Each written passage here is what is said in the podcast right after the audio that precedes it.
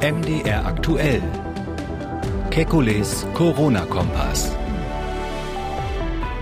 Dienstag, 31. März 2020. In dieser Ausgabe alles, was Sie zu Corona-Tests wissen müssen. Welche Testmöglichkeiten gibt es? Was bringen Schnelltests? Sollte ich mich auch ohne Symptome testen lassen? Kann ich schon testen, ob ich infiziert war und jetzt Antikörper besitze? Wie sicher sind diese Tests? Außerdem braucht das in Deutschland eine Schutzmaskenpflicht und kann ich als ältere Person überhaupt noch alleine einkaufen gehen? Wir wollen Orientierung geben. Mein Name ist Camillo Schumann, ich bin Redakteur, Moderator bei MDR aktuell das Nachrichtenradio. Jeden Tag lassen wir die wichtigsten Entwicklungen rund ums Coronavirus einschätzen und wir beantworten Ihre Fragen. Das tun wir mit dem renommierten Virologen und Epidemiologen Alexander Kekulé. Ich grüße Herr Kekulé. Hallo, Herr Schumann. Ich war so ein bisschen verwundert, als ich gelesen habe, dass auch der dritte Corona-Test bei der Kanzlerin negativ war. Also es ist sehr, sehr schön, ne? nicht, nicht falsch verstehen, dass die Tests alle negativ waren. Aber wieso eigentlich gleich drei Tests? Wollte man da auf Nummer sicher gehen? Na, das ist eine Methode, um die Quarantäne zu verkürzen. Ähm, normalerweise sagen wir ja äh, bei Verdacht mit einer Person, die möglicherweise infiziert war, das war meines Wissens bei der Bundeskanzlerin ähm, der Arzt, der sie da geimpft hat, ähm, nach so einem Verdacht 14 Tage Quarantäne.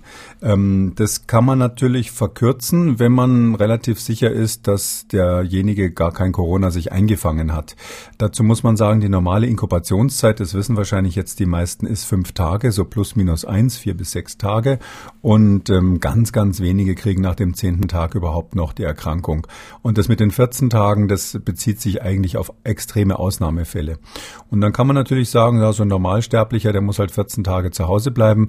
Aber wenn man zufällig Bundeskanzler ist, dann wäre es natürlich schön, wenn man früher aus der Quarantäne entlassen werden kann. Und deshalb wird die Kanzlerin jetzt mehrmals getestet und an irgendeinem Punkt werden die Ärzte sagen, okay, jetzt ist gut, jetzt darf sie wieder ihren ähm, Regierungsgeschäften normal weitergehen. Verstehe. Also sozusagen sozusagen eine Ausnahmesituation. Man will quasi vor, während oder nach der Inkubationszeit auf Nummer sicher gehen. Genau, man will die, man will die Quarantäne verkürzen und ähm, das ist dann die Entscheidung letztlich der Ärzte, aber die werden sicher nicht 14 Tage warten in so einem Fall. Ich glaube, die Bundeskanzlerin, die hat ja auch genug Unterstützung von allen Seiten, die kann natürlich diese zwei Meter einhalten und ähm, wenn ihr Umfeld dann auch Gesichtsmasken trägt und so weiter und sie selber vielleicht auch in den Momenten, wo sie nicht vor der Kamera steht, dann ist es meines Erachtens in Ordnung. Hm. Aber diese drei Tests, da ist man doch jetzt auf Nummer sicher gegangen, sie ist nicht infiziert, oder? Es kommt auf die Tage nach der ähm, Exposition, wie wir sagen, also die Tage nach dem Moment, wo sie Kontakt, möglicherweise Kontakt mit dem Virus hatte, an. Und ähm, wenn also diese Tage, ich würde mal sagen, in, in meinem Umfeld sage ich immer, es gibt ja viele Menschen, die so ein bisschen Angst haben, Mensch, ich war da mit jemand zusammen, ich weiß nicht, ob der vielleicht äh, positiv war. Ich sage immer, nach zehn Tagen ist gut. Ja, Also mhm. das mit den 14 Tagen ist ein epidemiologischer Sicherheitspuffer, den man einbaut. Aber so für den Hausgebrauch, wenn nach zehn Tagen da keine Symptome hat und dann eben vielleicht auch noch im Test Test negativ ist, dann ist gut. Ich weiß bei der Kanzlerin ehrlich gesagt nicht, wie viele Tage das hier ist. Hm. Ähm, vermutlich wurde die Kanzlerin ja auch mit so einem PCR-Test getestet, also Abstriche, die aus Nase oder Rachen genommen werden. Gibt es noch andere Corona-Tests? Ja, also im Moment ist äh, zugelassen und Standard diese PCR, Polymerase-Kettenreaktion heißt es. Da macht man eigentlich nichts anderes, als das Virus selber nachzuweisen. Also das Virus mh, hm, ist ja ein kleiner Partikel, der hat ähm, innen drinnen unter anderem eine, eine Erbinformation. Diese Erbinformation heißt, wenn man das aus der Schule vielleicht noch kennt, RNA bei uns, ähm, RNS auf Deutsch, Ribonukleinsäure, düste Erinnerung an einen Biologieunterricht. Und ich wollte ähm, gerade diese, sagen. diese RNS, die kann man eben nachweisen mit diesem PCR-Verfahren. Verfahren und da weist man eigentlich nichts anderes als das Virus selber nach. Also das heißt, wenn dann Viruspartikel im Rachen sind zum Beispiel, da werden sie ja ausgeschieden und man nimmt da vom Tupfer bisschen, bisschen Sekret ab und dann kann man sagen, jawohl, da sind Partikel drinnen. Und umgekehrt, wenn der Test jetzt zuverlässig negativ ist, das muss man dann schon mehrmals machen, dann kann man sagen, da sind keine Partikel drin. Das heißt, der Mensch scheidet im Moment nichts aus. Und wie genau funktioniert dieser Test? Na, der Test funktioniert so, dass man erstmal einen Rachenabstrich macht. Das heißt also mit dem Tupfer bisschen Schleim aus dem Rachen entnimmt und ähm, dann kommt es in so ein kleines äh, Reaktionsgefäß und da werden erstmal die Zellen aufgelöst und auch die Viren aufgelöst. Und was man dann frei hat, ist die Erbinformation des Virus, also diese sogenannte RNA. Und ähm, die kann man dann nachweisen, weil das nur ganz, ganz wenig Viruspartikel sind, indem man die kopiert. Das ist so ein Kopierverfahren, was so ähnlich fast wie ein Fotokopierer funktioniert, nur dass man aus einem Virus wirklich unendlich viele macht.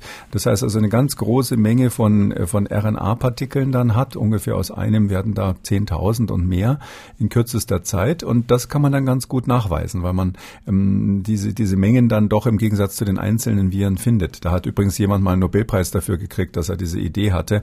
Und ähm, mit diesem, mit diesem Polymerase-Reaktion heißt es auch, mit dieser kann man eben dann ähm, feststellen, ob da Viruspartikel drinnen sind. Und wenn welche drinnen sind, dann heißt es automatisch, dass der Mensch ähm, infektiös ist. Das heißt, er ist dann auch ansteckend, weil er natürlich Viren im Rachen hat. Leider ist es so, dass umgekehrt, wenn ähm, keine Viruspartikel nachgewiesen werden, werden, dann kann das natürlich auch an anderen Gründen liegen, dass der Tupfer vielleicht nicht so gut transportiert wurde oder dass man bei der Abnahme nicht so viele Viren erwischt hat mal. Da muss man es auf jeden Fall äh, wiederholen. Und ähm, die, die Wahrscheinlichkeit, dass man ähm, jetzt da richtig liegt bei einer negativen Aussage, also kein Virus, die liegt vielleicht so bei 70, 80 Prozent. Also das ist keine ganz sichere Aussage, reicht aber für den Hausgebrauch natürlich aus, dass man dann sagen kann, der, derjenige hat höchstwahrscheinlich keine Infektion sich geholt. Hm. Wie tief sollte man denn dieses Wattestäbchen in den Rachen schieben, damit man dann, äh, was jetzt sozusagen die Aufnahme der Viren angeht, auch auf Nummer sicher gehen kann? Das ist ein heikles Thema, ja. Also ähm, tatsächlich Kinderärzte wissen da ein Lied von zu singen. Es ist nämlich tatsächlich so, äh, je weiter hinten man im Rachen ist, desto besser, mhm. weil man ja äh, beim Sprechen und auch natürlich beim Essen und Trinken ständig die, den, den vorderen Bereich des Mundes äh, spült und weiter hinten bleiben die Viren einfach besser kleben. Noch außerdem werden da wahrscheinlich sogar mehr produziert. Und ähm, andererseits ist natürlich so, wenn man so einem Kind zum Beispiel so einen Tupfer in den Rachen steckt, das kann ja gerne jeder mal ausprobieren, dann kriegt man eine relativ äh, unmittelbare Reaktion. Ähm, und das heißt, das Kind äh, spuckt einem im Zweifelsfall die Viren ins Gesicht. D das heißt also, man muss es halt so tief wie möglich machen, aber ohne den Patienten jetzt zu sehr zu reizen. Die Menschen sind da ja auch individuell unterschiedlich empfindlich. Drum finde ich übrigens diese Empfehlung, die da mm, so kursiert hat, äh, eigentlich gar nicht schlecht, dass man sagt, das soll mal jeder ruhig selber machen vom Spiegel. Ich glaube, zumindest Erwachsene können das. Da kann man seinen Brechreiz auch besser ähm, äh, kontrollieren kontrollieren. Und wenn man natürlich dann in dem Moment, wo es einen wirkt, aus Versehen den Spiegel anspuckt, ist das nicht so schlimm, als wenn einem ein Arzt gegenüber sitzt. Mhm. Aber dann war es genau richtig wahrscheinlich. Äh, ja, also man muss an die Schmerzgrenze gehen, aber das müssen wir vielleicht nicht so vertiefen. Das ist etwas, was Ärzte ganz gut können. Und ähm, ich will nur damit sagen, es wurde ja auch von offizieller Stelle gesagt, nee, das mit der Selbstabnahme, das mhm. ist nix. Also selbst wenn das, wenn es Krankenschwestern machen, ist es auch oft so, ähm, dass man die Abnahme jetzt nicht so glücklich äh, hat. Das hängt einfach auch an der Kooperation des Patienten ab. Äh, und ähm, deshalb meine ich schon, das kann man mit bisschen Training selber machen. Hm. Die Kanzlerin, ähm, gehe ich mal ganz stark davon aus, die wurde ja äh, oder wird ja mehrfach getestet, obwohl sie möglicherweise überhaupt keine Symptome hat. Ähm, eigentlich ja gar nicht zu den Personenkreis zählt, äh, der getestet werden soll oder der getestet wird, weil bisher kann ja jeder getestet werden, der vom Arzt eine entsprechende Empfehlung hat und braucht dann aber entsprechende Symptome. Ähm, nur so auf Nummer sicher zu gehen, bringt ja grundsätzlich erstmal erstmal nichts, wenn man sich jetzt nur einmal testen lässt, oder? Ähm, ja, das stimmt. Also da ist man gar nicht sicher, sondern das ist eine falsche Sicherheit eigentlich, weil man kann ja sich vor ein paar Tagen angesteckt haben. Äh, vor Ausbruch der Symptome sind die meisten Menschen noch negativ, auch im Test. Und dann kann es ja sein, dass man dann in der Inkubationszeit testet, man ist negativ und ein, zwei Tage später scheidet man doch Viren aus. Ähm, da muss man ein bisschen unterscheiden zwischen der Situation jetzt und dem, was wir hoffentlich bald haben. Ähm, und da, das, was, was wir jetzt haben, ist, dass die Tests einfach relativ knapp sind und da ist es vernünftig. Das Robert Koch Institut hat dazu eine Empfehlung auch gegeben, die richtig ist, dass man natürlich diese Tests für die medizinisch relevanten Fälle sich aufhebt im Moment. Wenn wir aber dann hoffentlich bald in der Situation sind, dass wir wesentlich mehr testen als bisher, vielleicht auch mit neuen Verfahren, dann ähm, kommt es so, dass quasi jeder äh, Bundeskanzler sein darf. Das heißt also, da darf dann jeder ähm, vielleicht sogar selber zu Hause sagen, ich mache jetzt mal einen Test, um zu sehen, ob ich positiv bin, bevor ich meine Oma besuche, mhm. äh, weil die ja bekanntlich eine Risikoperson ist. Ähm, das wäre die, die Zukunft, die nahe Zukunft, die ich mir wirklich wünschen würde, dass wir das sehr, sehr flexibel und auch individuell einsetzen können. Mhm. Über die ähm, Tests für zu Hause, ähnliche eines Schwangerschaftstests, ne, so haben Sie es ja vorgeschlagen, da reden wir gleich mal drüber. Fun Fact am Rande, wer sich jetzt ohne Symptome ähm, testen lässt, der muss auch damit rechnen, die 170 Euro für den Test selber zu zahlen. Und Nach diesem Test muss man sofort in strenge häusliche Quarantäne, bis das Ergebnis da ist. Also das ist sozusagen jetzt auch kein Spaziergang, mal eben so aus Spaß, Jux und Dollerei sich mal testen zu lassen. Ne? Ja, das ist ähm, das ist eine Einschränkung, das mit der Quarantäne. Da bin ich eigentlich gar nicht so dafür. Ja, das haben die Gesundheitsämter so durchgedrückt. Die sagen halt, na ja, es soll sich ja nur jemand testen, der wirklich einen Verdacht hat. Und dann gilt für die der Umkehrschluss, jemand, der sich testet, ist auch ein Verdacht oder hat einen Verdacht. Ähm, das stimmt natürlich nicht ganz, weil viele Leute einfach aus einer wirklich über, übergroßen Sorge sich testen lassen oder weil sie Angst haben, jemand anders anzustecken, mhm. sozusagen doppelt gemoppelt hält besser. Ähm, die um, der Umkehrschluss, der muss dann in Quarantäne. Deswegen finde ich ein bisschen drakonisch und ich bin eben dafür, dass wir das ganz liberal machen, genau das Gegenteil machen. Jeder darf sich testen, wie er will, ohne irgendwelche Formalien, weil ich glaube, dass man, wenn man dann die Kapazitäten dazu hat, eine ganz andere Einstellung zu dieser Krankheit bekommt. Und wir werden das Problem, muss man einfach sagen, nicht in den nächsten paar Wochen lösen. Und ähm, deshalb sage ich, wir müssen das Ganze liberalisieren perspektivisch. Und weil Sie gerade Kapazitäten angesprochen haben, nach Angaben des äh, Bundesgesundheitsministeriums liegt die Kapazität in Deutschland zurzeit bei rund 300 bis 500.000 Tests pro Woche. Der Berufsverband Deutscher Laborärzte hält einen großflächigen Coronavirus-Test der Bevölkerung zwar für wünschenswert, aber im Moment für absolut illusorisch, weil schon jetzt Testmaterialien wie Entnahmesets, Reagenzien für die Labore von Tag zu Tag knapper werden. Auch die Lieferzeiten für diese Tests seien sehr lang. Sie haben ja mal in der Ausgabe gesagt, die Labore hätten eigentlich noch freie Kapazitäten. Ja, natürlich. Also die Labore haben große Maschinen, die das machen, sogenannte Laborstraßen, wo ganz viele Tests laufen. Von der Größenordnung ist es so, dass einige dieser Maschinen tatsächlich in der Lage sind, um die 100.000 Tests am Tag zu machen. Und zwar eine einzige Maschine. In diese mhm. Dimensionen geht es zum Teil. Und ähm, äh, von diesen von diesen Geräten stehen natürlich bundesweit eine ganze Reihe rum, weil wir eine völlige Überversorgung mit Laboren haben. Ähm, das, was die, natürlich haben umge umgekehrt die Labormediziner recht, nämlich mit dem einen Detail im Moment können wir das nicht. Ähm, mein Aufruf ist ja, dass wir all eine nationale Anstrengung machen ähm, und, und das ja schon länger, ähm, dass wir ähm, hier diese Kapazitäten schaffen. Also die reine Hardware, die reinen Maschinen haben wir. Was wir tatsächlich brauchen, sind dann so triviale Sachen wie diese Tupfer. Sie werden es nicht glauben, mhm. dieser Abstrichtupfer, mit dem man den Rachenabstrich ähm, macht, das ist nichts anderes als ein Q-Tip eigentlich, also wie so ein Ohrstäbchen und ein bisschen längeres Stäbchen und dieses Ding, diese Dinger, die sind tatsächlich alle an vielen Krankenhäusern. Ähm, und ich glaube aber, dass wir dieses Problem genauso wie das Maskenproblem wirklich auch mit Hilfe der deutschen Industrie lösen müssen. Da fehlt mir nur so ein bisschen so ähm, der Dirigent, der vorne steht und das Konzert dirigiert. Mein Eindruck ist, dass ganz viele Unternehmen äh, hier großes Interesse dran haben. Ich, äh, ich darf ja auch manchmal mit ähm, Wirtschaftsleuten diskutieren über das Thema oder durchaus auch mit Unternehmensvertretern. Die haben Rieseninteresse, was zu machen. Man muss denen nur sagen, was sie machen sollen. Und auch die Reagenzien herzustellen, herstellen für diese Polymerase-Kettenreaktion, für diese PCR, von der wir jetzt gesprochen haben, auch die Reagenzien dafür herzustellen, das ist kein Hexenwerk. Das ist jetzt also nichts, was nur in China geht, wie bei diesen, mit diesen Stoffmasken, sondern das können wir durchaus in Deutschland machen. Wir haben ja auch chemische Industrie hier im Land. Also da glaube ich, das Problem ist lösbar. Man braucht nur einen guten Plan dafür und man muss es wirklich sofort äh, durchdrücken, weil die, die, die Uhr tickt ja in diesem Hinsi in der Hinsicht, weil wir äh, irgendwann ja diesen Shutdown beenden wollen. Und und ähm, daher ist es so, dass, dass wir in dieser Zeit, wo wir uns darauf vorbereiten, dass wir diesen, diesen Lockdown heißt es eigentlich beenden, dass wir in dieser Zeit ähm, ähm, tatsächlich diese Maßnahmen jetzt ergreifen müssen und das machen müssen. Hm, dieser PCR-Test, der dauert ja ein paar Stunden. In Bayern habe ich gelesen, da soll es ab Mai neue Schnelltests für das Coronavirus geben. Dann sollen ein paar Minuten dann klar sein, ob man, in, ob man jetzt infiziert ist oder nicht.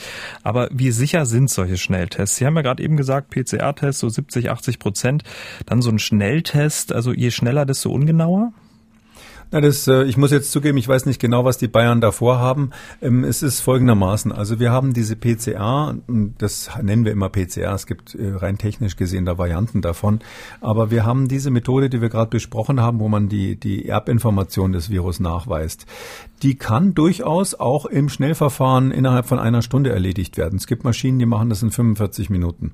Das ist also hauptsächlich die Logistik drumherum. Aber das Wichtigste bei diesem Verfahren ist, das kann keiner zu Hause selber machen, sondern das sind immer Verfahren, wo Sie geschultes Personal und relativ teure Maschinen für brauchen. Die können Sie sich nicht ins Wohnzimmer stellen. Und daher haben Sie immer den Weg zum Labor. Im Labor wird's gemacht und den Weg zurück. Ich glaube, dass wir mit diesen üblichen Verfahren, mit denen wir also die Erbinformation des Virus nachweisen, das ist der Standard, der schon steht, dass wir da auf jeden Fall die Kapazität, die wir in Deutschland haben, ich sage jetzt mal von der Größenordnung, verfünffachen oder verzehnfachen könnten. Das halte ich durchaus für möglich. Jetzt natürlich nicht innerhalb von ein paar Tagen, sondern das dauert dann einige Wochen. Und dann ist die nächste Stufe, dass wir ähm, tatsächlich echte Schnellteste brauchen. Dazu ist die Entwicklung noch im Gange. Diese Schnellteste sind ja rein technisch gesehen möglich. Es gibt schon Arbeitsgruppen auf der ganzen Welt, die sowas vorgestellt haben. Ganz kurz analog dann, dem mhm. Schwangerschaftstest. Ne? Genau, das funktioniert. Mhm. Genau, das funktioniert wie ein Schwangerschaftstest und ist quasi so ein kleines Plastikkärtchen, was man dann zu Hause hat. Der Unterschied wäre, das holt man sich dann in der Apotheke. Da macht man auch die Sache mit dem Tupfer. Man steckt den Tupfer in so ein Röhrchen und dann ähm, tropft man aber die Flüssigkeit, die dann in dem Röhrchen ist, die tropft man dann in so eine kleine Karte. Da ist so ein kleines Loch drinnen. Da tropft man das drauf und es entsteht dann auf so einem auf so einem Feld entsteht dann eine blaue Bande oder zwei und dann erkennt man, ob es positiv oder negativ ist. Also so ähnlich wie ein Schwangerschaftstest. Es wird noch nicht im Urin nachgewiesen, sondern eben ähm, in dieser Flüssigkeit, in die, in die man den Tupfer gesteckt hat von dem Rachenabstrich. Und das hätte den Vorteil, das dauert dann so 20 Minuten vielleicht, das kann dann wirklich jeder selber machen. Und da stimmt es, was Sie gerade gesagt haben. Diese Schnelltests sind natürlich nicht so zuverlässig wie die, wie die Standardmethode, die wir im Labor machen. Das finde ich aber jetzt auch für, für, für so einen Volkstest, wenn ich mal sagen darf, nicht so wichtig. Ähm, wenn da der eine oder andere mal falsch ist, dann wird es insgesamt die Bekämpfung der Epidemie in keiner Hinsicht beeinflussen. Ähm, und wir können hier ja, das kann ich nicht oft genug sagen, nie mit hundertprozentig perfekten, laborerprobten Verfahren ausschließlich arbeiten, sondern wir müssen in Deutschland auch den Mut hier haben, in der Krise zu improvisieren. Und es geht ja darum, die Schlacht insgesamt zu, äh, zu, zu gewinnen und nicht um die Frage, ob wir irgendwo in irgendeinem Detail vielleicht etwas gemacht haben, was zum Beispiel nicht ähm, DIN-konform ist oder, oder nicht zugelassen zugelassen ist oder ähnliches. Da würde ich sagen, da müssen die Zulassungsverfahren beschleunigt werden. Da muss man den Leuten einfach sagen, es ist keine hundertprozentige Sicherheit. Äh, aber ein 80 Prozent sicherer Test ist mir dann lieber als gar keiner. Ach so, Sie meinen 80 Prozent könnte man mit so einem Schnelltest äh, für zu Hause tatsächlich erreichen? Ja, natürlich. Es ist so, wir haben ja, wir haben ja äh, genau solche Tests gibt's ja, das wissen vielleicht viele nicht schon für Influenza. Äh, Sie können im Prinzip für Influenza genauso einen Test bestellen. Viele Arztpraxen machen das auch. Vielleicht kennt der, kennt der eine oder andere auch diese Situation mit den Streptokokken, wenn man mit dem Kind in die Kinderarztpraxis kommt und da, da wird dann so ein Streptokokken-Schnelltest gemacht, um zu gucken, ob das Kind äh, Scharlach oder ähnliches hat. Ähm, und das macht der Kinderarzt genau mit so einem Test. Ähm, und der ist nicht 100 Prozent sicher. Der hat eben so 70, 80 Prozent Nachweiswahrscheinlichkeit, aber ähm, manche sagen sogar ein bisschen mehr. Der Hersteller hat natürlich immer bessere Zahlen, aber im Prinzip ist es ist es ausreichend, ja, weil sie äh, Sie müssen ja in dieser Situation eben nicht die absolute Sicherheit haben, sondern wenn wenn es dann mal schief geht, dann geht es ja immer noch nur in Anführungszeichen um eine Erkrankung, an der einer von 200 stirbt. Das muss man sich immer klar machen. Hier ist das individuelle Risiko nicht im Vordergrund, sondern das Risiko für die gesamte Population ist das Problem. Mhm. Ähm, jetzt, also wir haben jetzt über, über Tests gesprochen ähm, für Menschen, die möglicherweise infiziert sind. Es gibt ja aber auch ähm, Menschen, die die Krankheit möglicherweise schon überstanden haben. Mit zunehmender Zeit werden ja Antikörpertests immer interessanter. Die Bundesärztekammer, die spricht sich auch dafür aus, für solche Personen die Kontaktsperre auch zu lockern. Ähm, also die ähm, Personen, die so eine Corona-Ansteckung schon überwunden haben. Das wäre gut, möglichst viele Bundesbürger auf Antikörper zu testen. Der Vorstand der Deutschen Stiftung Patientenschutz, der hält davon überhaupt nichts, weil ja niemand so eine Armbinde tragen würde, wo dann drauf steht, geheilt. Und es würde dann absolutes Chaos geben für Polizei, Ordnungsdienste, die ja diese Kontaktsperre überprüfen. Also Sinn und Unsinn von Antikörpertests zu diesem Zeitpunkt der Epidemie, Herr Kikuli. Ja, erstens muss man sagen, der Antikörpertest ist vom Verfahren was anderes. Wenn wir so eine Erkrankung durchmachen, dann ähm, wehrt sich ja unser Körper. Normalerweise werden wir auch geheilt, werden dann wieder gesund durch unser eigenes Immunsystem.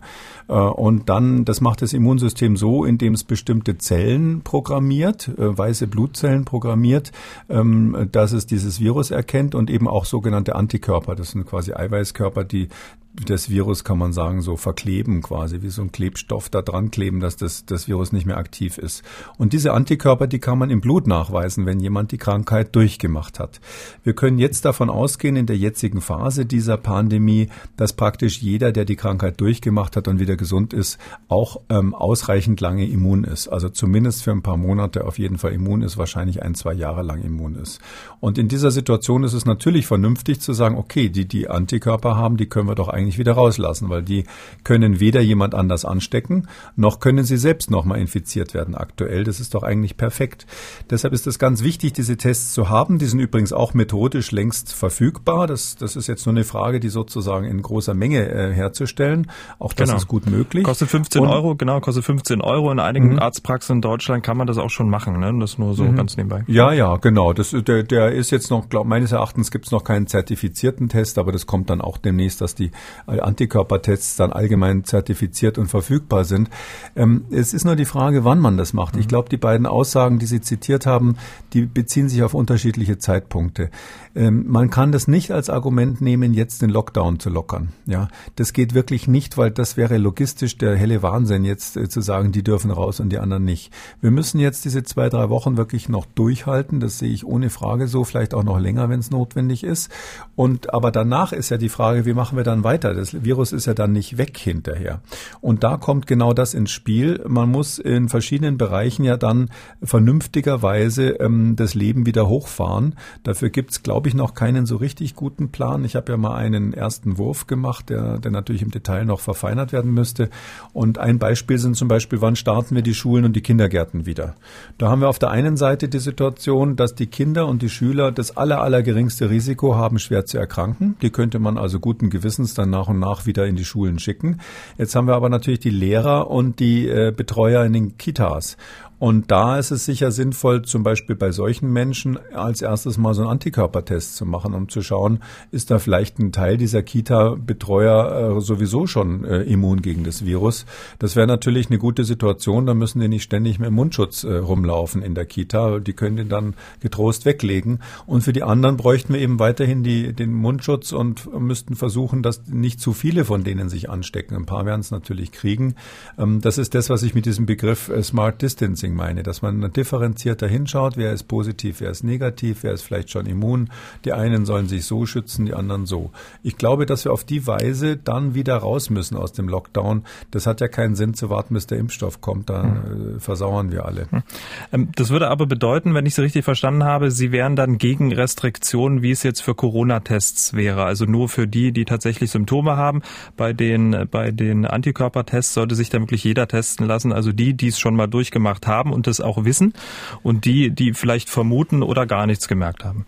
Ja, das ist jetzt so eine politische Entscheidung. Ich bin sicher, dass diese Antikörpertests im Moment auch noch extrem äh, limitiert sind. Und da muss man andersrum natürlich dann überlegen, solange die limitiert sind. Wir werden das sicher verbessern. Aber im ersten Schritt müssen wir uns überlegen, wer muss, bei wem ist es wirklich besonders wichtig zu wissen, ob er die Krankheit durchgemacht hat. Und ich glaube, das kann sich praktisch jeder privat selber überlegen. Nummer eins ist natürlich das medizinische Personal, weil wenn Sie wissen, dass Sie immun sind, können Sie natürlich gut auf der Intensivstation ähm, solche Patienten behandeln. Ähm, und das medizinische Personal ist für mich wirklich die absolute Nummer eins. Auch das Personal in Altersheimen übrigens. Wir haben schon darüber gesprochen, dass man die Alten meines Erachtens wirklich genauso schützen muss wie Krankenhäuser. Und äh, das ist eine genauso wichtige nationale Aufgabe. Und da wäre es eben auch wichtig, dieses Personal ähm, zu verstehen und zu wissen, wer, wer ist da vielleicht schon immun. Und wenn man dann mehr Teste hat, dann kommt dann eben stufenweise ähm, die anderen Menschen, die viel Kontakt mit anderen haben, haben, also die zum Beispiel in der Registrierkasse äh, im Supermarkt sitzen oder ähnliches, äh, bis hin dann irgendwann zur allgemeinen Bevölkerung. Den allerletzten Schritt, den muss man vielleicht gar nicht mehr machen, weil wenn mhm. wir dann irgendwo einen Punkt haben, wo wir verstehen, dass die Durchseuchung so ist, dass wir, sage ich mal, äh, im Bereich von 30 Prozent, 40 Prozent Immunität in der Bevölkerung haben, dann können sie eigentlich auch aufhören zu testen, weil dann wissen sie, dass die, diese sogenannte Herdenimmunität langsam so ansteigt, dass wir alle geschützt sind. Und wir reden über die Zeit, um das mal festzuhalten, nach dem Lockdown. Ne? Also ganz jetzt, wichtiger Hinweis. Vielen Dank, Herr Schumann. Das ist ganz, ganz wichtig. Es wird oft falsch verstanden und auch missbraucht. Ja, also ich finde es ganz falsch, jetzt zu sagen, ja, wir sollen testen statt Lockdown. Da muss man sich einfach nur noch mal die Phasen klar machen. Wir sind immer noch in einer exponentiellen Vermehrungsphase. Ähm, der Präsident des Robert Koch Instituts hat heute wieder die neuesten Zahlen vor, vorgestellt. Es ist so, dass wir, ich glaube, 4000 Neuerkrankungen allein mhm. in Deutschland hatten. Das ist, wir sind immer noch bei dem, was hier beobachtet wird. Bei einem Blick in die Vergangenheit, das haben wir ja schon ein paar Mal besprochen, aber es ist so, dass dieser Blick in die Vergangenheit eben bedeutet, im Moment, äh, so was wir sehen im Moment, ist noch eine Zunahme der Fälle und da müssen wir dringend jetzt abwarten, bis diese exponentielle Phase durchbrochen ist. Hm. Dazu könnte zum Beispiel auch die Maßnahme Schutzmasken tragen, ähm, sozusagen beisteuern oder das positiv unterstützen. Schlagzeilen machte ja nun eine Entscheidung, die in Österreich getroffen wurde. Ab Mittwoch, 1. April, und das ist ja kein Aprilscherz, gilt in Österreich eine Schutzmaskenpflicht in Supermärkten. Dort kann ohne Schutzmaske also nicht mehr eingekauft werden. Die Masken, die sollen dann in den Geschäften auch verteilt werden, sodass dann auch wirklich jeder so eine Schutzmaske hat.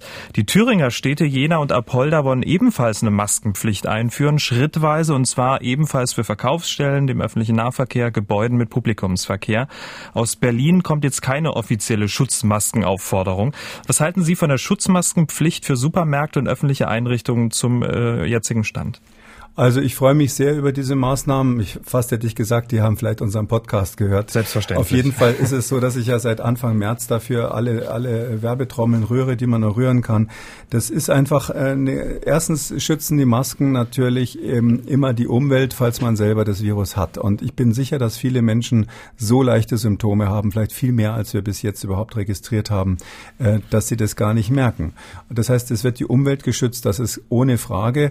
Und da ist ja bekannt, dass ich die gegenteilige Position des Robert Koch Instituts vertrete. Auch derjenige, der die Maske aufhat, schützt sich ein bisschen natürlich auch. Und zwar deshalb, weil er eben den direkten Anflug von solchen Tröpfchen auf Mund und Nase verhindert. Wenn man zusätzlich eine Brille aufhat, ist noch besser. Dann sind alle drei äh, Zielstellen, wo das Virus gerne landen möchte, also Augen, Nase, Mund, sind dann bedeckt.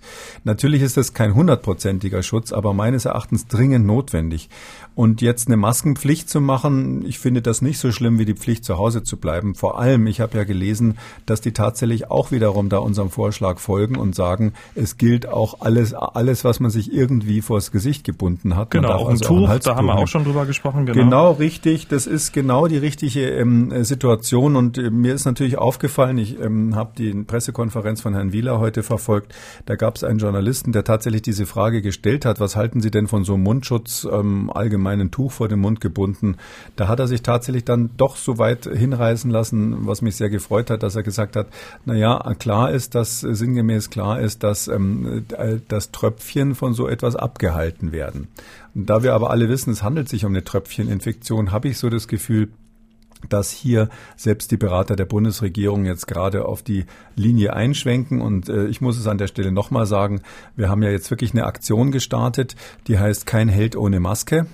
Und ähm, die wollen wir bundesweit äh, im deutschsprachigen Raum vielleicht sogar noch verbreiten. Und die geht genau in die Richtung. Und ich finde es ganz toll, dass einige Gesetzgeber jetzt hier auch schon voranschreiten. Sehr schön. Dann kommen wir jetzt zu unseren Hörerfragen, Herr Kekulé. Ähm, dass man viele ältere Personen nicht besuchen sollte, das treibt viele Menschen um. Das geht ans Herz. Ne? Enkel wollen ihre Großeltern endlich mal wieder in den Arm nehmen, Kinder ihre Eltern.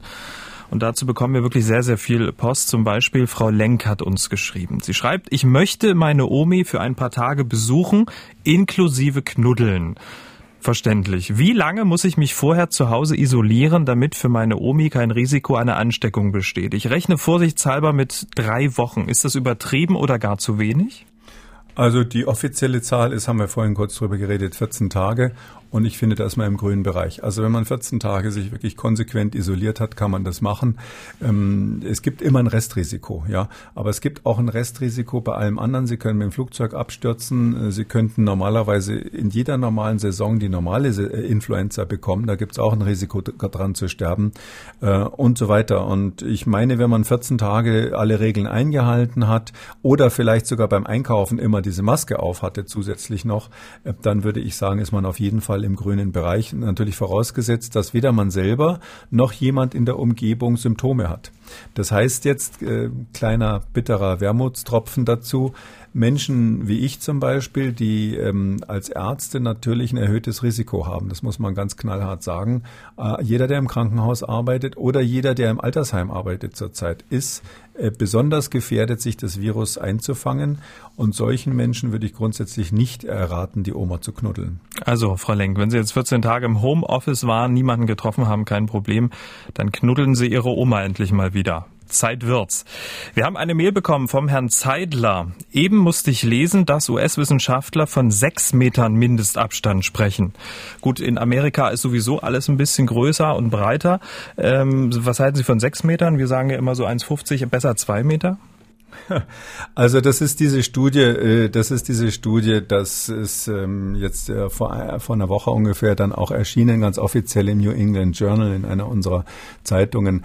Ähm, da haben eben, in, haben wir schon gesprochen drüber, da haben in einem Labor in Montana haben Leute einfach mal ausprobiert, wie lange hält so ein, ähm, so ein äh, Coronavirus eigentlich aus, wenn man da ein Aerosol draus macht, also so eine Art Spray, was in der Luft schwebt, wie so ein Nebel. Mhm. Und da haben die rausgekriegt, dass das Virus Virus nach drei Stunden noch nachweisbar ist. Es nimmt zwar die Aktivität äh, logarithmisch ab, also ganz stark ab mit der Zeit, aber es ist noch nachweisbar.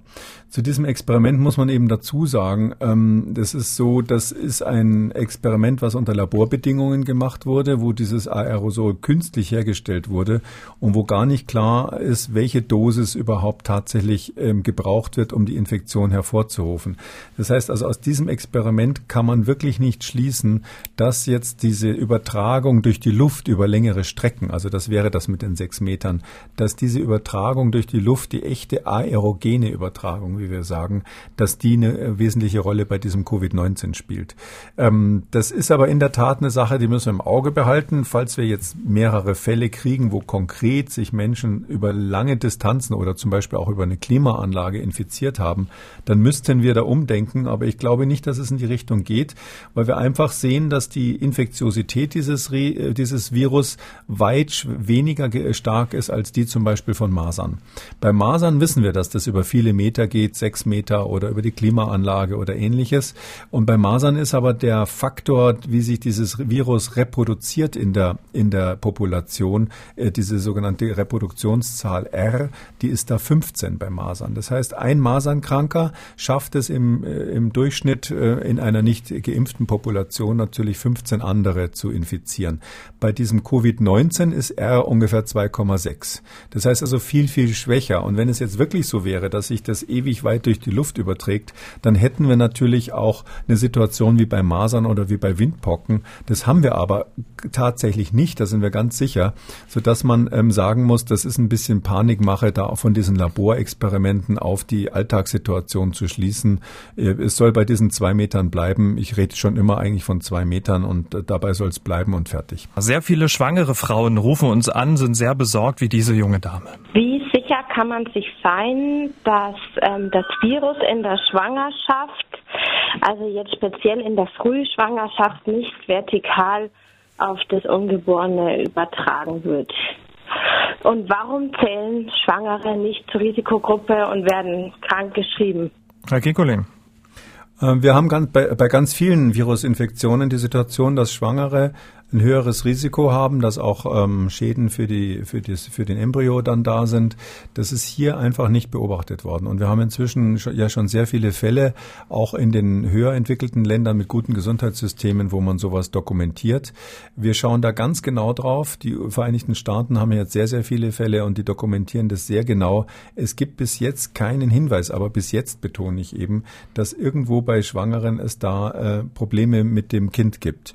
Ähm, das ist bei so einem Erkältungsvirus wäre das auch ein bisschen ungewöhnlich, weil wir dürfen ja nicht vergessen, das ist ein Coronavirus, was oben im Hals eine Infektion macht und auch in der Lunge eine Infektion macht, aber was primär mal äh, überhaupt nicht irgendwie, äh, sage ich mal, die Gebärmutter, das Kind oder ähnliches befällt, so dass mich das jetzt nicht wundert, dass wir da nichts sehen. Mhm. Deshalb ist es richtig, dass ähm, Schwangere kein besonders hohes Risiko haben und die sollen also kein höheres als andere und die sollen sich deswegen zum einen natürlich nicht ähm, besonders ängstigen. Ich würde auf der anderen Seite immer sagen, ähm, wenn jemand schwanger ist, ähm, gelten für ihn diese Kontaktregeln, die ja jetzt auch bundesweit sind und auch die Empfehlungen zum Social Distancing oder Smart Distancing, die gelten natürlich für eine Schwangere allemal, ja. Die sollte diese Regeln streng einhalten, dann ist alles gut.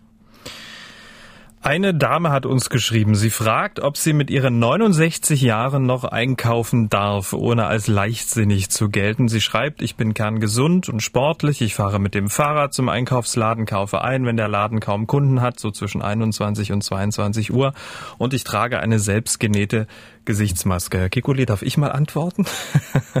ja, gerne. Ich würde empfehlen, ähm, sie soll einkaufen gehen und gilt auch nicht als leichtsinnig, wenn sie da diese, diese Gesichtsmaske trägt. Warum denn eigentlich nicht? Zumal, das hat sie auch noch geschrieben, das habe ich jetzt nicht vorgelesen, es sonst keinen gibt, der für sie einkaufen geht. Also sie würde ja dann zu Hause verhungern. Das geht ja auch nicht. ja, also ist ja, äh, das ist gut, dass wir drüber reden. Ähm, äh, das ist genau richtig. Ähm, vor allem, weil sie ja geschrieben hat, sie geht klügerweise auch dann auch hin, wenn es nicht so voll ist. Das mhm. finde ich einen ganz guten Tipp. Tipp. Es gibt übrigens, habe ich gehört, jetzt schon Städte, die die Einkaufszeiten verlängern, aus dem Grund, damit es nicht zum Stau kommt. Das ist eine wichtige Maßnahme. Und mit selbstgenäht nehme ich mal an, dass das irgendein Stoff ist, der so halbwegs wie Baumwolle die äh, Mund und Nase schützt. Und dann finde ich es alles gut. Ähm, es ist auch so, man muss ein bisschen gucken, in welchem Alter beginnt denn wirklich die Risikogruppe. Das wissen wir nicht so ganz genau. Ähm, man sagt dann immer sicherheitshalber mit 65, weil das so eine Standardzahl ist, die wir bei der Influenza-Impfung benutzen, auch als Empfehlung für die die, für die Impfung. Ähm, es ist aber so, dass wir in Deutschland natürlich eine Population haben, ähm, die äh, ziemlich gesund ist im Vergleich zu anderen Staaten dieser Erde. Und äh, der Durchschnitt der 65-Jährigen in Deutschland ist also tatsächlich noch ziemlich fit. Und deshalb würde ich mal sagen, dass bei uns die Grenze, wo das Risiko dann wirklich so plötzlich so schlagartig ansteigt, sicherlich bei 70 oder älter liegt. Das kann man im Einzelfall nicht sagen, aber statistisch gesehen würde ich sagen, die Gruppe, die wir da besonders schützen müssen, müssen, fängt eher bei 70 an in Deutschland, obwohl es da noch keine saubere Statistik dazu gibt.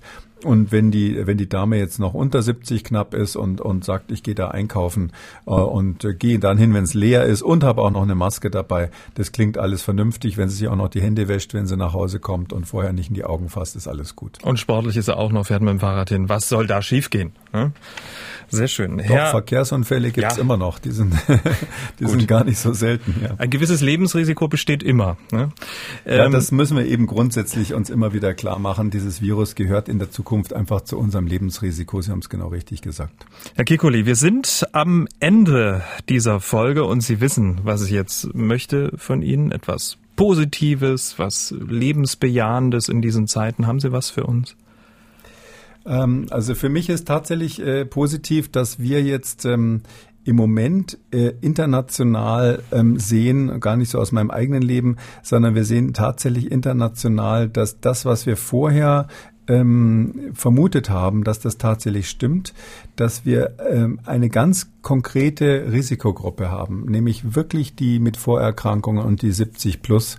Diese Risikogruppe ist die, die wir speziell schützen müssen. Das, das zeigen die Statistiken immer deutlicher, so dass wir eigentlich, ich sehe da dadurch einen Lichtstreif äh, am Horizont, weil wenn wir wirklich die Strategie fahren, diese Gruppe besonders zu schützen und dann bei den anderen die Zahl der Infektionen so weit zurückzuhalten, wie es geht, dass wir dann ähm, aus dem Problem raus können und nicht warten müssen, bis der Impfstoff da ist. Es klingt vielleicht ein bisschen kompliziert, aber es ist tatsächlich für mich, äh, zeigt sich das an den Statistiken gerade, dass die Option, die wir da im Auge haben, funktionieren könnte und das macht mich sehr optimistisch. Da können wir dann in, der, in den folgenden Ausgaben ja nochmal drauf eingehen.